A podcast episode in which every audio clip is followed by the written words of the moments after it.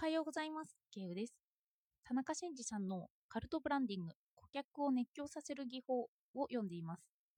カルトと聞くと、あまり良くないイメージを持たれる場合もあると思いますが、本書では肯定的な意味で語っています。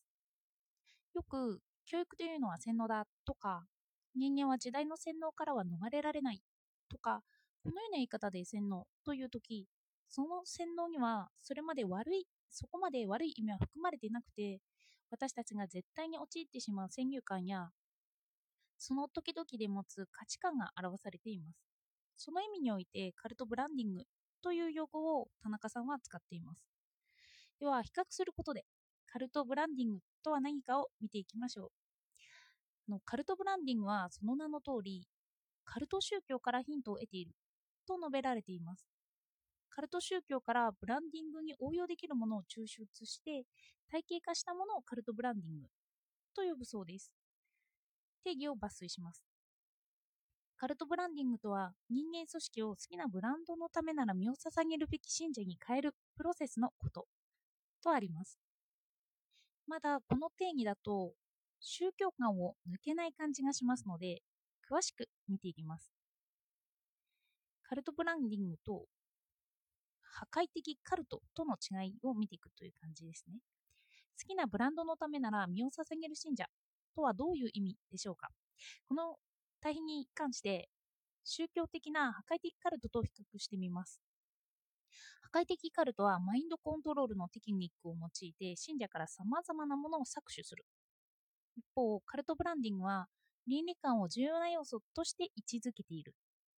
カルトブランディングはコントロールされる側ではなくて、自らを自分でそのコミュニティに属すようにコントロールするように働くということなんです。例えば、目の前にケーキがあったとしますね。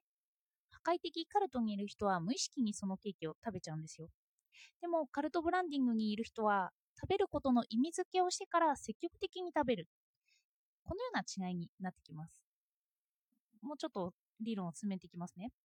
無意識という言葉には人が勝手にコントロールされているという感が入り込みます。けれど、意識的にという言葉を使うことによって、自分で自分をコントロールしていくことを選んでいくということがカルトブランディングになります。一見すると自分自身で選択することをなぜカルトブランディングというのか、このような疑問が浮かびますね。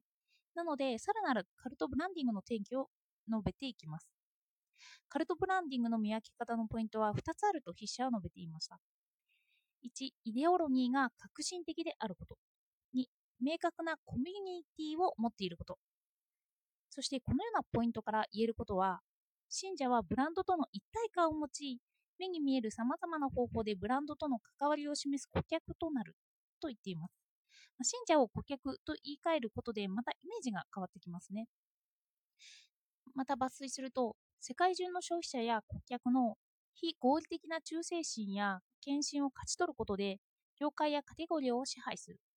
これこそがカルトブランディングの本質だ。あの、ファン自身が自らアピールする伝道師になると言います。自ら利益もないのに伝えていくことなので非合理的と言っています。例えば、今の時代は音声コンテンツの時代が来ていると言われています。私たちがなぜラジオのような音声を聞くのかということの多くは、その人のことを好ましく思っているとか、習慣化しているとか、自分のためになるとか、自らの選択を含みます。その中でその発信者の考えに有意義なものを感じているんですよね。そうなってくると、自ら選択してラジオを聴いているので、カルトブランディングの要素が出てきます。その配信者が有名になって、一般的な目に見える一種の価値観を提供していて、それを伝達、宣伝していくのであれば、カルトの要素が出てくるということなんですよね。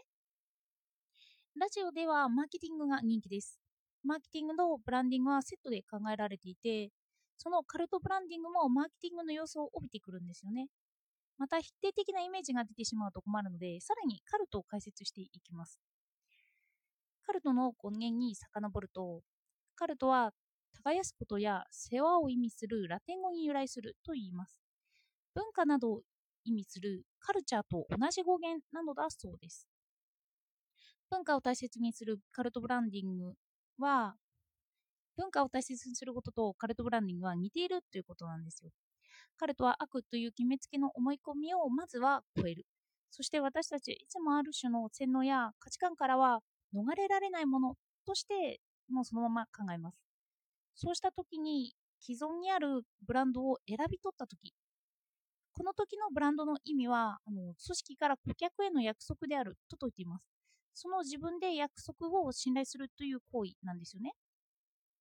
で、ブランドの具体例をもうちょっとしていきますね。例えば、T レビット、マーケティングのその、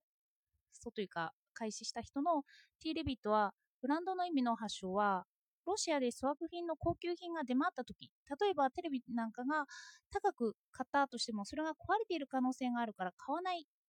こうした時に産業が滞っちゃったんですよね。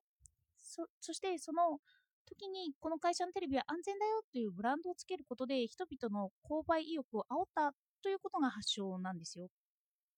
壊れてないのなら人は信頼して高級品を買おうとします。この意味におけるブランドの意味がカルトブランディングには入り込んできます。品質に意味を求めて消費者はそれを支持するようになるということなんですよね。さらに筆者は依存症と依存は違うという論点を出してきます。依存症というのは依存対象を全く好きではないのに無意識にそれに頼ってしまうという面を帯びてくるんですよね。依存症と病とついているくらいなのでネガティブな面を帯びます。けれど依存病がつかない依存というのはポジティブにも働く面があるんですよね。自分自身が選んでそれを信頼するということは自己実現のために働く依存になることがあるのだと。その面をカルトブランディングが持つと言います。カルトブランディングをまとめると、広く広かれた開かれた集団で、かつその方針が革新的であるもの。それに対して自分の倫理観からそれを選び取って、しかもそれを自分で伝えるんですよ。伝えることが自分の倫理観に意味を持つのだと信じて、その集団と強調したいと考える。それがカルトブランディングになります。人は信じることから逃れられないし、ならばその信じるものを積極的に取り入れられるようになると。こうした時に意味を求めていく。このような生き方にカルトブランディングは一致しています。世代の価値観とも相性がいいと言われているんですよね。以前、サービスの工業化というのを扱ったんですけど、その時に人はやることに対して意味を持つというふうな説明を私はしました。あの普段売っているようなものをやることがその工業化につながるという意味なんですけど、詳しくはリンクを貼っておくので、サービスの工業化気になった方は、ちょっとリンクをたどってみてください。そしてこのサービスを購入するようになります。物の消費ではなく、ことを消費していくことにビジネスは進んでいくと。今って物が溢れていますよね。だから、ことの消費に向かっているのだと。その中でカルトブランディングは知っておきたい概念だなと思いました。えっと、まだ本を読んでいくので、また紹介していきます。では、今日もお聴きいただいてありがとうございました。